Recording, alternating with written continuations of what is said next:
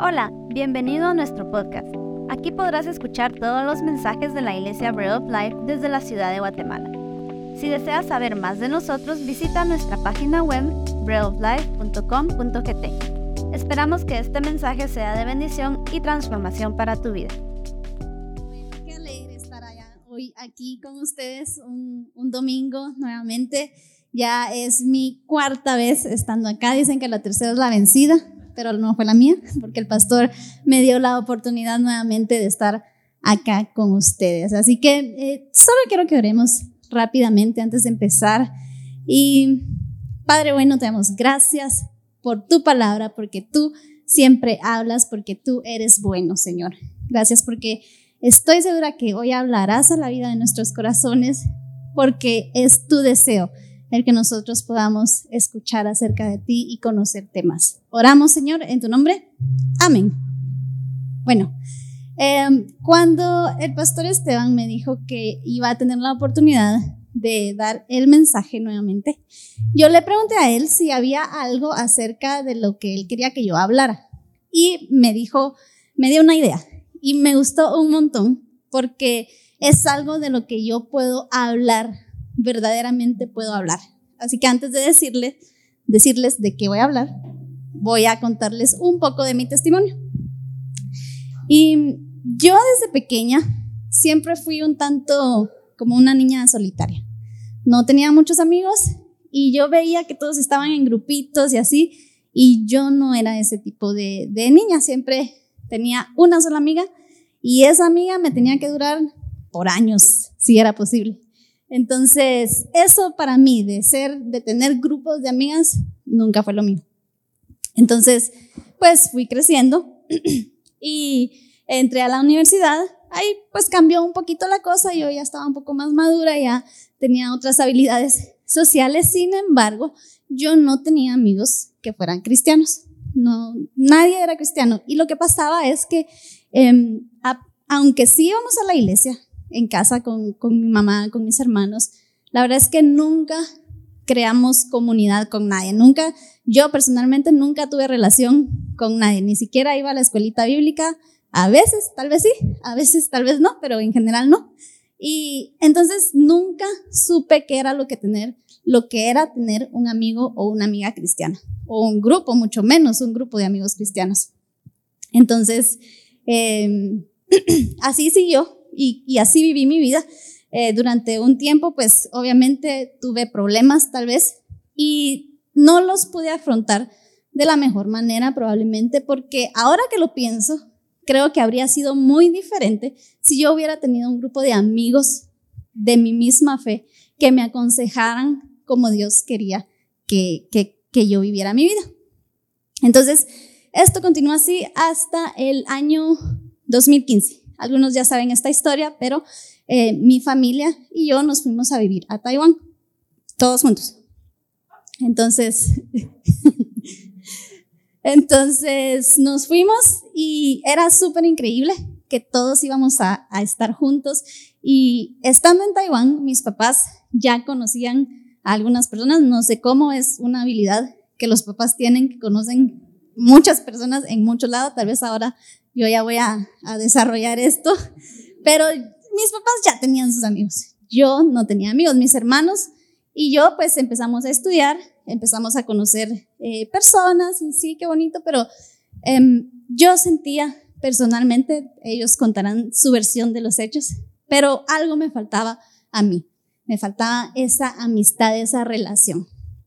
Y yo estoy segura, ahora que lo pienso, Dios puso en mi corazón buscar una iglesia en Taiwán.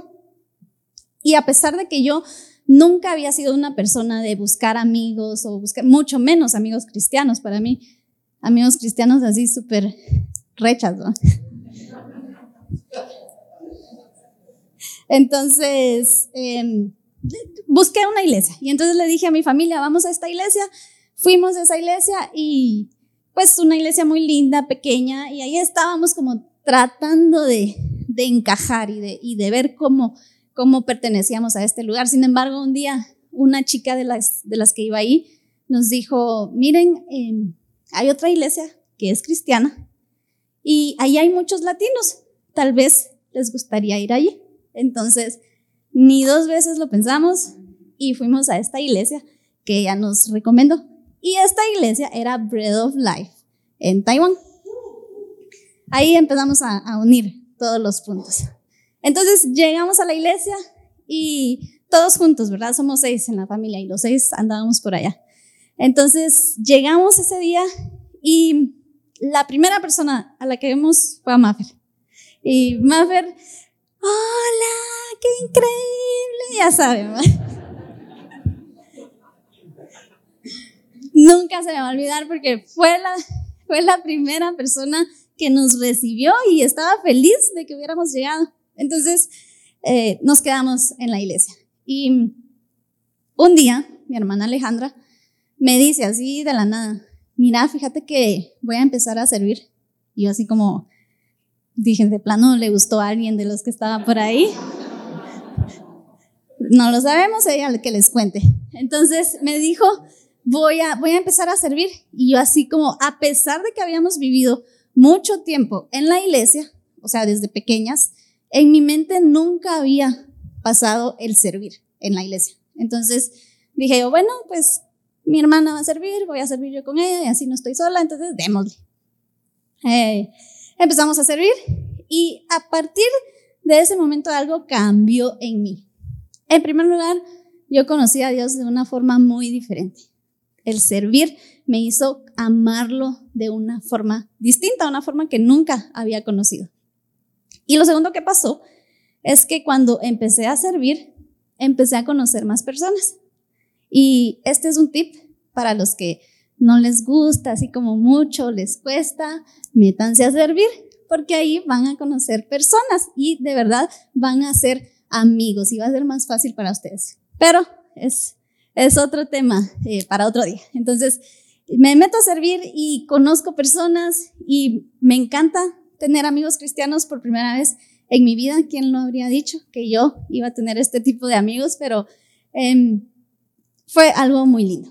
Así que el tiempo pasa, mis papás regresan a Guate, con mi hermana nos quedamos un, un tiempo más, luego a los cuantos meses yo regreso a Guate, mi hermana se queda, le encantó estar en Taiwán, no sabemos por qué. Entonces, eh, yo regreso. Y mi mamá y mis papás, mis, papás y mis hermanitos, los pequeños, ya habían venido a la iglesia Bread of Life cuando estaba en Cayala. Y esto yo ya lo puedo decir tranquilamente. Yo no quería ir a Bread of Life. No sé por qué. Eh, de pronto hay un espíritu de soledad y no querer relacionarme con nadie y creer que era muy cool. Entonces yo no quería ir a la iglesia. Al final, pues mi mamá me dijo, bien, vamos, que no sé qué. Y fui. Normal, el servicio terminó. Eh, yo me quedé sentada solita. Pastor Josué fue la primera persona que se llegó a sentar a hablar conmigo. Y entonces, em, pues así, iba pasando el tiempo. Un día me invitan a un grupo, en aquel entonces era en zona 10, donde, en la casa de los pastores. Y dije, no quiero. Y mi mamá, obviamente, me insistió a que fuera. Siempre las mamás van, tan lindas. Entonces digo yo, bueno, voy a ir, como es un grupo, me voy a sentar, voy a escuchar a ver qué dicen, qué hablan y me voy rapidito. Llevo el día al grupo y resulta que ese día, ese grupo no era un grupo normal, era el día que le iban a celebrar el cumpleaños al pastor Esteban. Entonces, mi plan así de solo me quedo sentada, callada, me voy, no funcionó porque tuve que hablar con las personas y fue bien incómodo para mí. Entonces, dije yo, si yo quiero quedarme en esta iglesia, no puede ser como las veces anteriores en las otras iglesias donde yo entraba, salía y me iba. Dije yo, recordando la experiencia que tenía en Taiwán, me voy a meter a servir, porque ya me recordé que cuando sirvo conozco personas, entonces empiezo a integrarme a la comunidad. Entonces me metí a servir a la iglesia, al Welcome Team, y ahí seguimos echando punta, un poco, de todo, haciendo un poco de todo.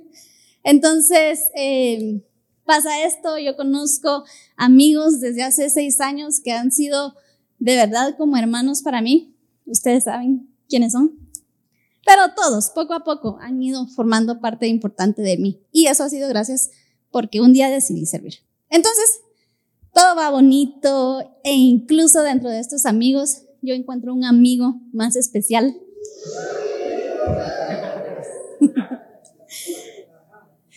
Ajá, entonces en ese entonces nos hicimos novios con Ever, ¿verdad? Y, y todo era muy lindo y, ay, sí, qué bonita la iglesia, que no sé qué, hasta que un día nuestra relación termina. Así, terrible. Y para mí eso fue algo súper duro, súper doloroso. Entonces, eh, Ever que les cuente su versión de la historia también. Ah, el otro domingo le toca. bueno, entonces eh, vemos esto y es súper duro para mí. Eh, probablemente de las cosas más difíciles que me habían pasado en los últimos años. Y a pesar que los años anteriores, obviamente, tal vez sí, también había pasado momentos difíciles, yo estaba segura que esta vez sería diferente, porque esta vez yo tenía amigos que compartían mi misma fe. Y no estuve equivocada porque estos amigos estuvieron para mí en todo momento.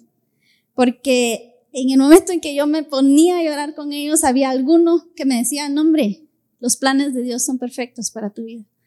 Y en el momento en que yo me enojaba y pataleaba, había un amigo que me decía, Dios está en control de tu vida, adorarlo, seguirle cantando. Yo me quería ir de la iglesia y alguien me dijo, ¿por qué es tu motivación el ir a la iglesia? ¿Por quién vas a la iglesia? Entonces, estas palabras que estos amigos tan buenos me decían llegaron a mi corazón.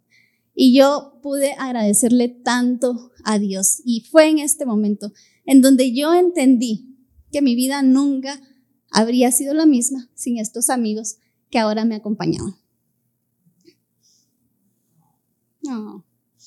Entonces, ya saben, creo que ya saben por dónde va este tema.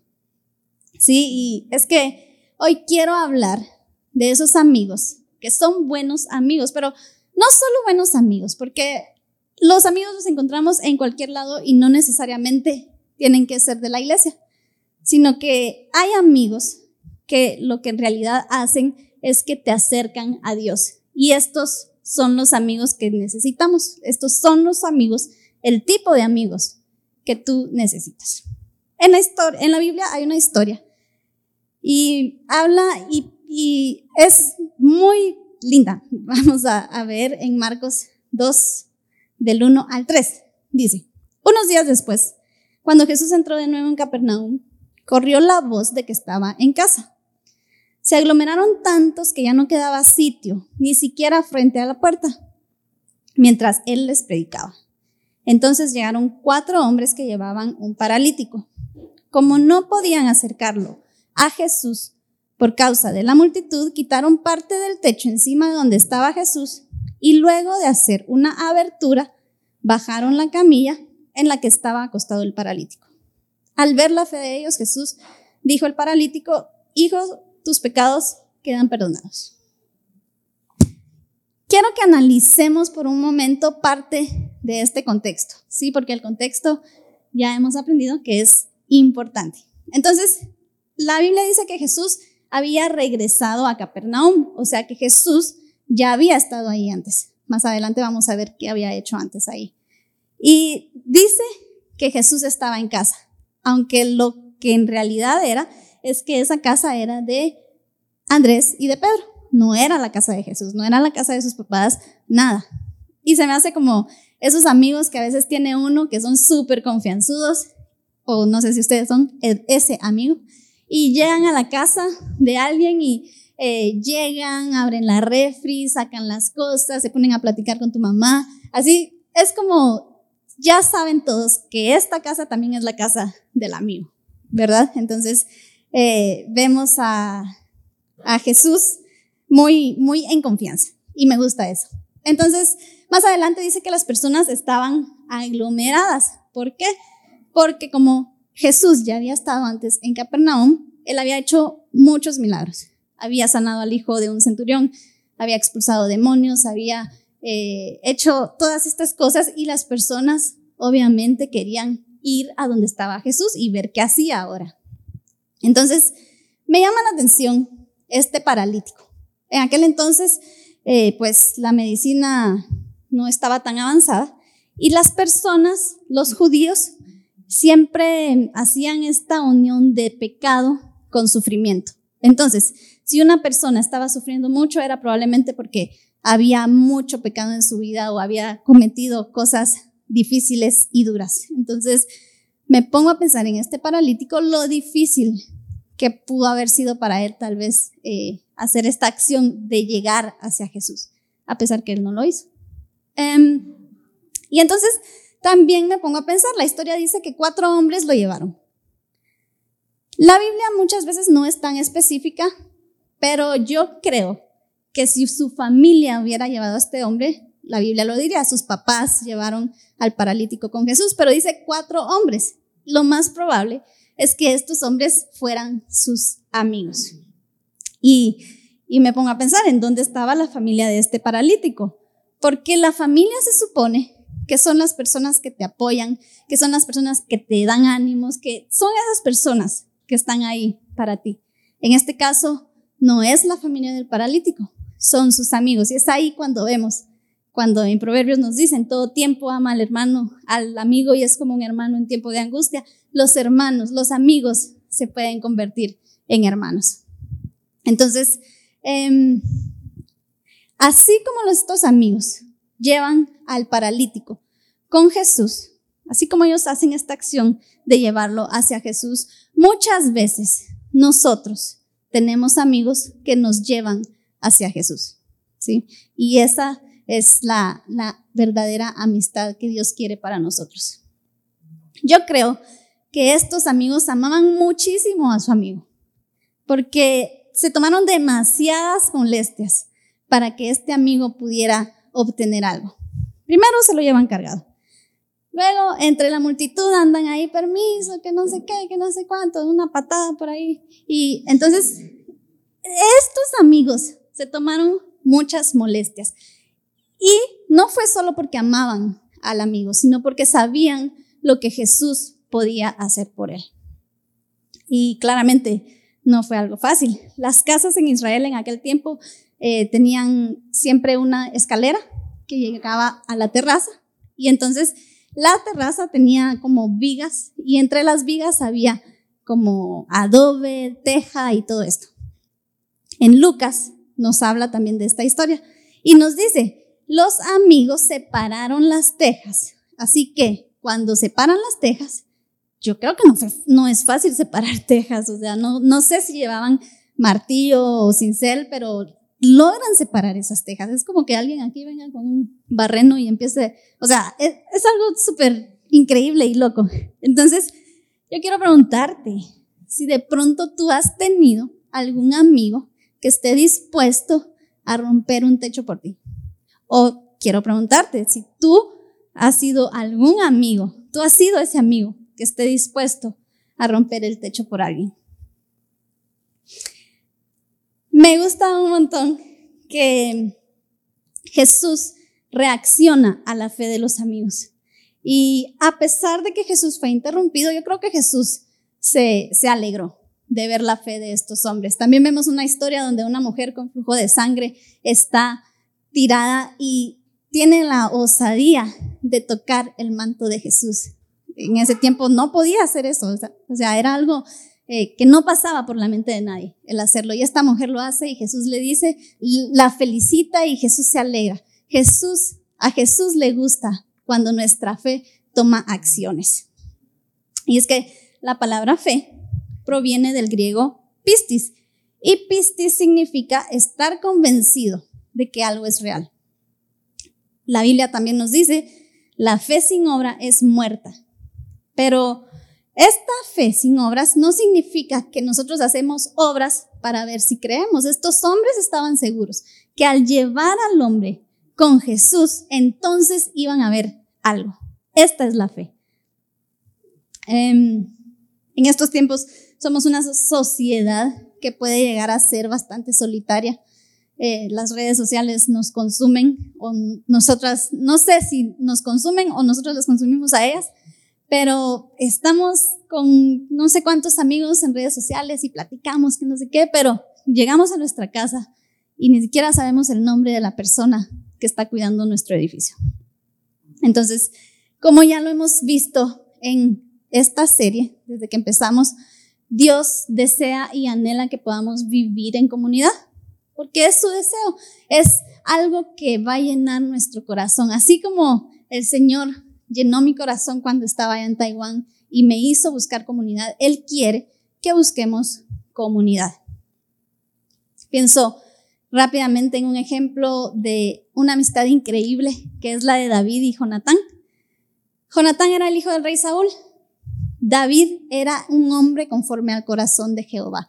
Y David era un hombre al que Jehová quería que fuera rey, ya no Saúl. Entonces, Saúl obviamente quiere matar a David a toda costa, quiere que no esté vivo. Pero David y Jonatán desarrollan una amistad entrañable, dice la Biblia. Dice que Jonatán amaba a David como a sí mismo. No sé si estas palabras se les hacen conocidas. Jesús más adelante las dijo. Entonces, em, esto es lo increíble, porque Jonatán también conocía el corazón de Dios. Jonatán era un hombre temeroso de Dios. Y Jonatán sabía el deseo de Dios para David, que fuera rey. Y el hecho de que David fuera rey solo significaba que ni Saúl sería rey, ni Jonatán sería rey. Y para que Jonatán no pudiera ser rey, significaba que él tenía que morir. Y Jonatán lo aceptó, porque Jonatán aceptaba lo que Dios decía. Entonces, estas amistades, así como esta, así como estos amigos, llevan a, a este hombre que no puede caminar, lo llevan hacia su propósito. Y estas son las amistades que Dios desea y anhela para nosotros también. Y es que yo creo que estos amigos creían que esta iba a ser la única oportunidad que su amigo iba a tener para conocer a Jesús. No sabían si, si Jesús iba a regresar. Y yo quiero preguntarte, si alguna vez has tenido esta urgencia por llevar a un amigo tuyo a conocer a Jesús. La vida es tan corta y, e impredecible que no sabemos cuándo vamos a estar aquí, cuándo vamos a morir quiero preguntarte, ¿has tenido ese amigo que sabes que necesita tanto de Dios, pero no puede hacerlo? Yo tengo un amigo, eh, es muy linda persona, lo quiero mucho y él es ateo. Y cuando hablamos, él me cuenta sus cosas y sus problemas y yo en mi mente digo, necesitas a Jesús. Pero él no lo sabe, no lo quiere aceptar. Entonces, eh, Creo que en nuestras vidas llega un punto en el que todos conocemos a alguien. Todos conocemos a alguien que necesita de Jesús y qué estamos haciendo para llevarlo hacia ese Jesús. estos amigos vieron una multitud de gente y así como ellos vieron una multitud de gente, a veces nosotros también podemos ver multitud de problemas para llevar a nuestros amigos, a nuestros conocidos ante Jesús.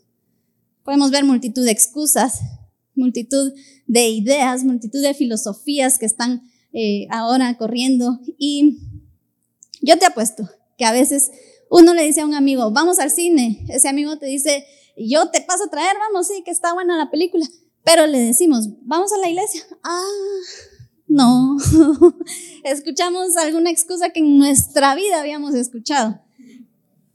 Entonces, con nosotros conociendo a Jesús, sabiendo lo bueno y lo increíble que es, podemos encontrar excusas de parte de nuestros amigos para, para ir hacia Él. Pero la verdad es que eso no nos debe impedir el seguir luchando y el seguir tratando. así como esta fe de los amigos es una fe en acción, nosotros debemos poner nuestra fe en acción también. ¿Cómo lo hacemos? algo sencillo. Hey, acompáñame a la iglesia. Vamos. Tal vez mi amigo está pasando por algo difícil. Vengo y le mando el reel de la semana pasada de lo que predicó, el pastor. Son cosas pequeñas, el orar por nuestros amigos, por esas personas que no han tenido ese encuentro con Jesús, vale la pena y es una fe en acción y la fe en acción es la que le gusta al Señor. Entonces, eh, Esto obviamente lo, lo estamos poniendo en términos de alguien que no conoce a Jesús, pero incluso con nuestros amigos que ya conocen de Él, debemos seguir poniendo nuestra fe en acción, porque la vida es difícil y la vida es dura y hay problemas y a veces nuestros amigos se alejan de Jesús, están alejados y les está costando. Y nosotros somos esas personas que podemos ir y recordarle y, y llevarle y decirle y hacer esto ¿verdad? Porque cuando entendemos que podemos ser usados por Dios para que tu amigo pueda acercarse a Él, entendemos que todo lo que hacemos importa. Cada acción que hacemos hacia nuestros amigos, hacia estas personas, es una acción para llevarlo cada vez más cerca de Jesús. Y entonces las pequeñas cosas sí importan. Venimos y le decimos, mira, te doy 10 quetzales para tu parqueo de hoy. ¿Qué piensa ese amigo? Dios provee. Le venimos y escribimos un mensajito, ¿cómo te has sentido? ¿Cómo seguiste? Estabas triste, pero háblame, contame. ¿Qué va a pensar ese amigo?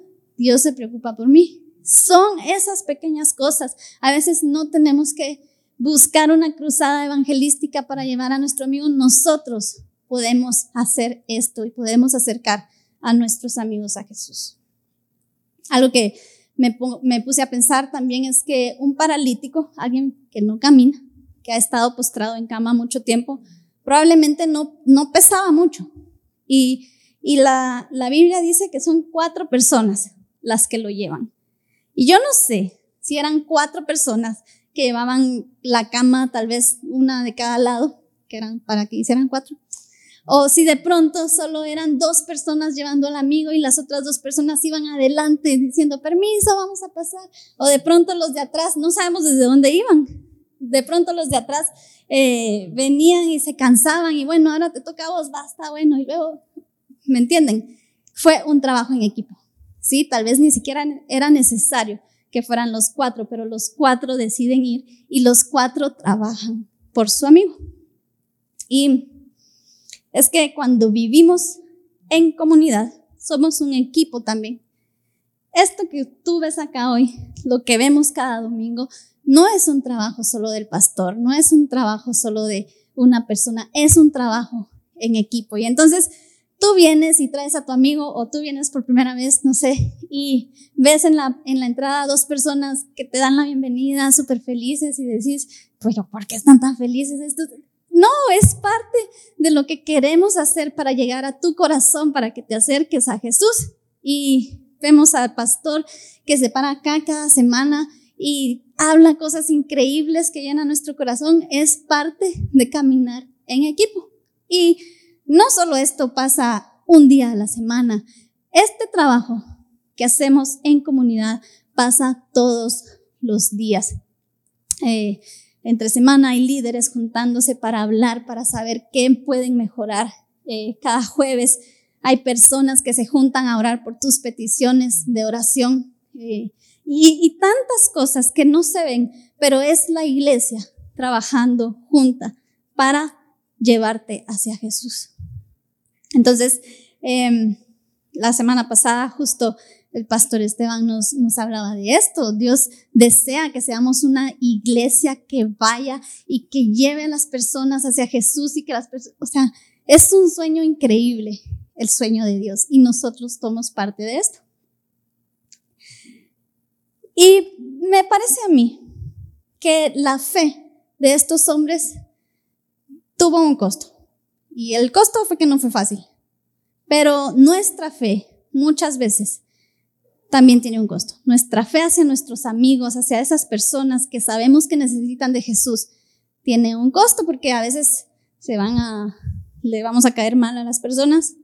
Tengo un amigo que esta semana subió una foto y yo, ah, qué recha, le puse, molestando, va. molestando, así, ah, qué recha. Y, él me respondió, eh, yo no te digo recha cuando pones tus cosas de la iglesia, va. Yo, ay, me dolió. Pero pues a veces sí, las personas tal vez se van a burlar de nosotros, puede ser. No sé si han visto redes sociales con todo lo político que está pasando, los evangélicos le caen mal a medio mundo, entonces no vamos a hablar de eso, pero eh, sí, o sea, a veces nuestra fe tiene este costo.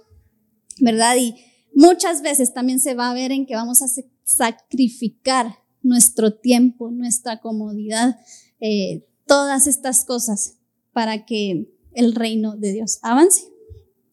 Pero hay algo, y es que aunque sí tiene un costo, también hay una recompensa.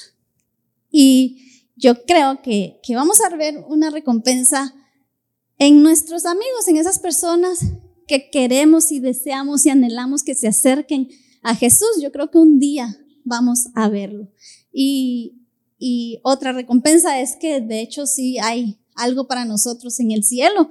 Buen siervo, bueno y fiel, en lo poco así, eh, en lo poco has sido fiel, en lo mucho te pondré. O sea, hay promesas a esta fe, a esto que hacemos. Y es que cuando entendemos nuevamente lo que Dios quiere para nosotros, cuando entendemos que estar ante Jesús es lo mejor que nos puede pasar, no podemos dejar que nuestros amigos no conozcan a Jesús. Eh, esto se me hace un poco como cuando tenemos un amigo que tiene un amigo, no tenemos un amigo y este amigo conoce a alguien famoso, digamos, o que queremos conocer. En Guate no hay muchos famosos, pero algo así, digamos. Entonces, venimos y le decimos al amigo, vos presentame con aquel, me encanta su trabajo, lo admiro, que no sé qué. Y viene este amigo y nos dice, basta, bueno, sí, te lo presento, nuestro amigo no es egoísta, sabe que es cool esta persona y quiere que la conozcamos. Entonces, eh, organiza ahí una salida casual y, finalmente llega el día en que vamos a conocer a esta persona que admiramos. Entonces, pueden pasar dos cosas. La primera es que esta persona sea súper buena onda y te saque plática y todo súper bonito. O la segunda es que esta persona sea súper mala onda, así que, ah, ajá, y se dé la vuelta y se vaya. Entonces, eh, siento que algo así es esta conexión con estos amigos que llevan a Jesús. Lo lindo de esto es que en realidad Jesús sí quiere acercarse a nosotros. Y esto es mi segundo punto, porque los amigos nos acercan a Jesús, pero una vez que estamos frente a Jesús, Jesús no es un Jesús que se aleja, Jesús es, es aquel que dice, hey, te he estado esperando. Entonces, eh, Jesús es tan lindo. Jesús no se enojó cuando lo interrumpieron, él estaba dando enseñanzas. Y, él no se, no se molestó, tal vez le empezó a caer tierra probablemente cuando empezaron a abrir el, el techo, él no, no, se molestó, probablemente había calor. Dicen que Capernaum era una ciudad eh, costera, o sea, estaba a la orilla del, del agua. Entonces había calor, había mucha gente. Encima de eso, habían personas que lo estaban juzgando y criticando, pero Jesús no se enoja, Jesús se alegra. Eh, Jesús sabía que este sería un momento súper importante para la vida de este hombre y que cambiaría también muchas vidas de los que estaban ahí. Entonces viene Jesús y cuando está frente a este hombre le dice, hijo, tus pecados te son perdonados. Yo me imagino la cara de los hombres, sudados, entierrados, así como queremos que los sanes, no que lo perdones. Y Jesús les dice, le dice, tus pecados te son perdonados. Yo digo que esos hombres se habrán decepcionado por algún momento, pero para Jesús el sanar a este hombre no era lo más importante. En lugar de, de sanar una dolencia física, lo que Jesús deseaba era sanar una relación que se había dañado. Jesús nos muestra que antes de mejorar nuestra condición humana, Él desea mejorar nuestra condición eterna. Recordemos, los judíos asociaban la enfermedad, eh, los padecimientos con el pecado. O sea, que este hombre paralítico probablemente decía, no, si soy bien pecador, o sea, ¿qué me pasó? No puedo ni caminar. Seguro sí, o sea, soy un pecador. Esa era la, identidad de ese hombre paralítico. En Marcos 2, del 6 al 8 dice, algunos maestros de la ley estaban sentados allí y pensaban, ¿por qué habla este así? Está blasfemando. ¿Quién puede perdonar pecados sino solo Dios? En ese mismo instante supo Jesús en su espíritu que esto era lo que estaban pensando. Yo creo que si Jesús sabía lo que estaban pensando ellos, Jesús también sabía lo que este hombre paralítico sentía. Jesús sabía que este hombre necesitaba recobrar su identidad. Jesús sabía que este hombre necesitaba que antes que cualquier cosa sus pecados fueran perdonados. Entonces eh, vemos a, a Jesús demostrando su autoridad. En Marcos 2 continúa la historia de capítulo versículo 9 y dice, ¿por qué razonan así? Dijo, que es más fácil decir al paralítico, tus pecados quedan perdonados o decirle, levántate, toma tu camilla y anda. Pues para que sepan que el Hijo del Hombre tiene autoridad en la tierra para perdonar pecados, se dirigió al paralítico. A ti te digo, levántate, toma tu camilla y vete a tu casa. Entonces vemos a un Jesús que ya no solo tiene una autoridad en una esfera física, ya no solo tiene autoridad para sanar, expulsar demonios, sino que ahora tiene autoridad también en una esfera moral. Y esto para los fariseos, estos maestros de la ley, fue algo que les explotaba la mente. Yo hasta cierto punto también eh, los compadezco porque no fue fácil para ellos. Ellos venían de, tantos años estudiando, leyendo las escrituras y de hecho nunca antes en, en la historia habían visto a un profeta o alguna persona importante que viniera y dijera, tus pecados te son perdonados. Lo que pasaba normalmente era que decían, dice Dios que perdona tus pecados, dice Dios que para perdonarte tienes que hacer esto y esto y esto. Para estos maestros de la ley no era fácil entenderlo. Y Jesús lo sabe. Entonces Jesús es tan sabio y tan inteligente y y, Él sabe lo que está haciendo. Él tiene que demostrar que esta autoridad es real. Y lo hace mediante la misma lógica que se viene moviendo. Si el pecado es lo que te hace estar enfermo, significa que si quieres estar sano, ya no tienes que tener ningún pecado. ¿Me, cachan? ¿Sí? ¿Más o menos? Sí, ¿verdad? Entonces, ¿qué hizo Jesús? demostró que este hombre ya no era pecador al momento en que sanó al paralítico. Entonces, Jesús está demostrando su autoridad como Dios. Les está diciendo, yo soy Dios, yo puedo perdonar y yo también te puedo sanar. Y yo creo que si Jesús solo hubiera perdonado los pecados de este hombre, si no lo hubiera sanado. Yo creo que este hombre habría sido de cualquier forma un hombre súper feliz y realizado porque este pecado lo venía cargando desde hace años y él lo que necesitaba, Jesús sabía que lo que necesitaba era ser librado de, esta, de este pensamiento. Y es que, sin embargo, Jesús no, no lo deja solo ahí. Jesús viene y hace una acción y lo increíble de esto es que cuando somos perdonados, lo somos para glorificar a Dios. Porque, em, porque es importante todo esto de los pecados. El pecado distorsiona nuestro corazón. El pecado desvía nuestra vista de Dios. El pecado, eh, Dios es un Dios santo. Dios es un Dios justo. Y en Isaías 59.2 dice, son las iniquidades de ustedes las que los separan de su Dios. Son estos pecados los que los llevan a ocultar su rostro para no escuchar. El pecado era esto que nos estaba alejando de Dios completamente. Y era esta barrera que había entre Él y nosotros. Em, desde muy al principio de la humanidad vemos como el pecado entra al mundo después que Adán y Eva cometen eh, el pecado que ya sabemos. Y eh, el pecado es algo que está presente.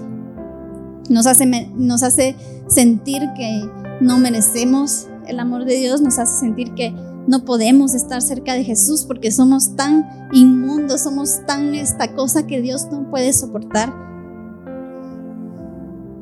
Pero em, Jesús es el mejor sacrificio, es lo mejor que nos puede pasar para que podamos entender que Él quiere estar cerca de nosotros. Entonces nosotros, si vemos ya todo esto, vemos como al momento en que logramos acercarnos a Jesús, Él se acerca a nosotros también.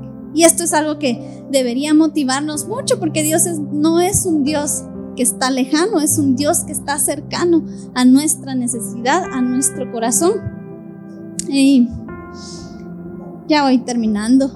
Quiero que, que pongas atención a esto porque yo no sé si hoy tal vez no tienes un padecimiento físico como tal o, algo muy, muy difícil como este paralítico, pero tal vez hay cosas en tu corazón y en tu mente que te están recordando una y otra vez que eres un pecador.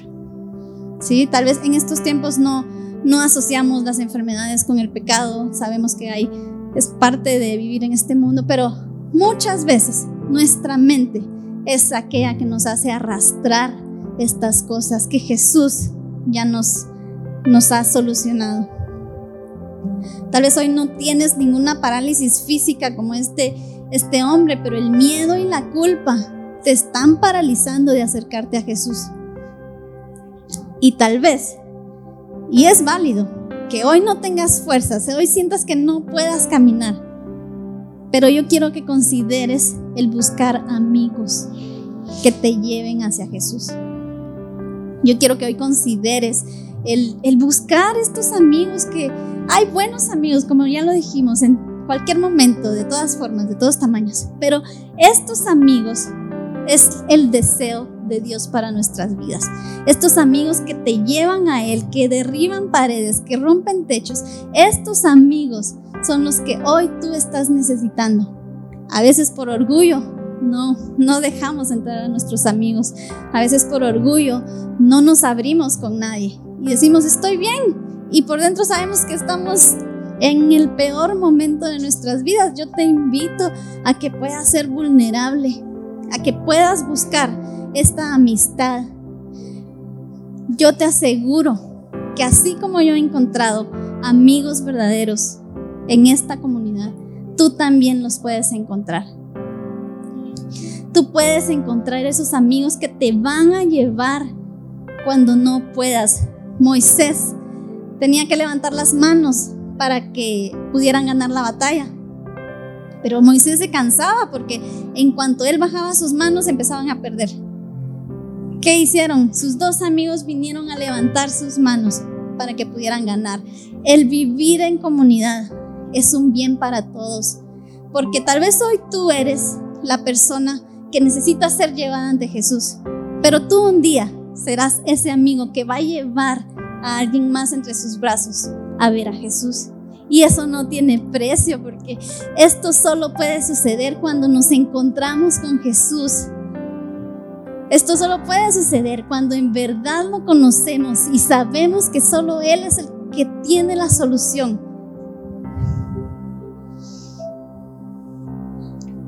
Más adelante, ya finalizando el, el versículo, Marcos 2, 12, dice, después que Jesús le dijo que se levantara, el hombre se levantó Tomó su camilla enseguida y salió caminando a la vista de todos. Ellos se quedaron asombrados y comenzaron a alabar a Dios. Jamás habíamos visto cosa igual, decían. Tu vida, tu vida va a ser para que más personas puedan alabar y glorificar a Dios. ¿Por qué no te pones de pie y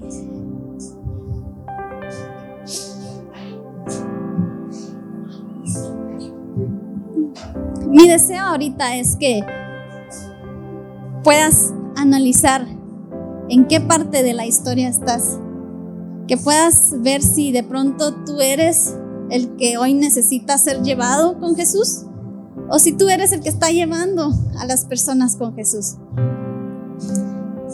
Yo quiero que si tú has sentido que no hay forma en que puedas acercarte a este Jesús del que todos hablan. Te pido que busques comunidad, porque estos amigos te van a ayudar a caminar. Estos amigos van a llevarte. Tal vez no lo puedes hacer, ya has intentado, pero tal vez vives una vida muy solitaria, tal vez no tienes muchos amigos de los buenos amigos que Dios quiere para tu vida.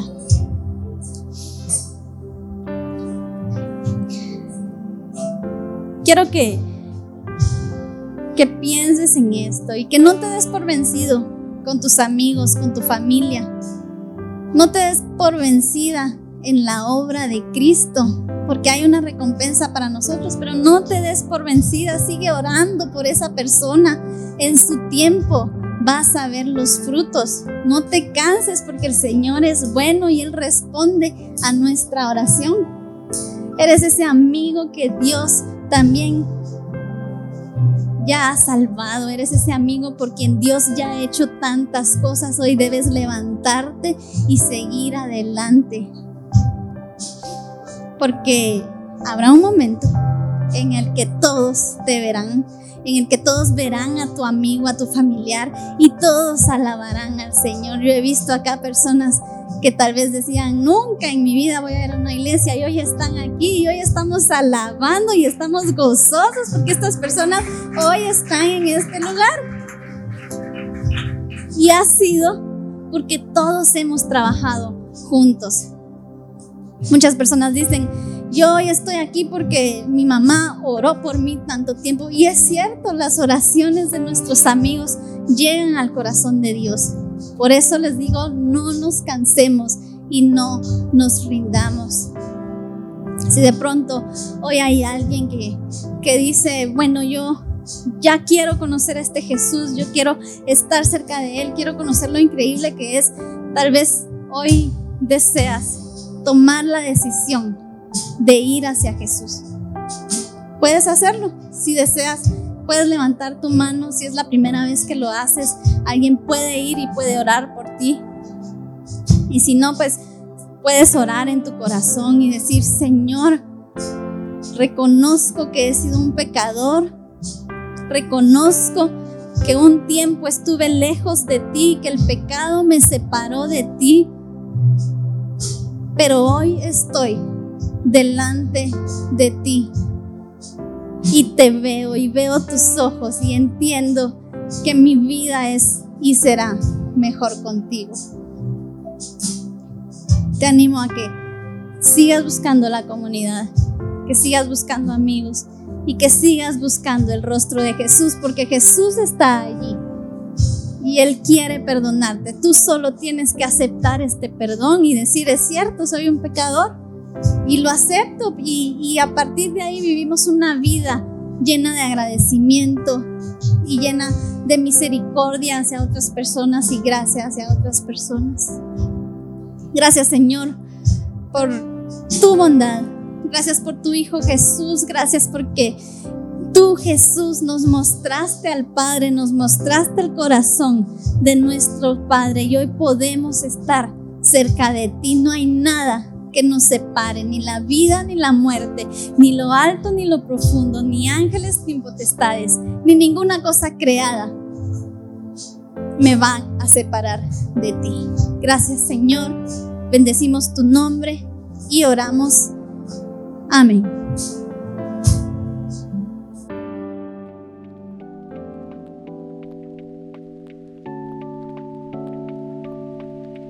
Este mensaje ha sido de bendición para tu vida, nos encantará saber sobre ti.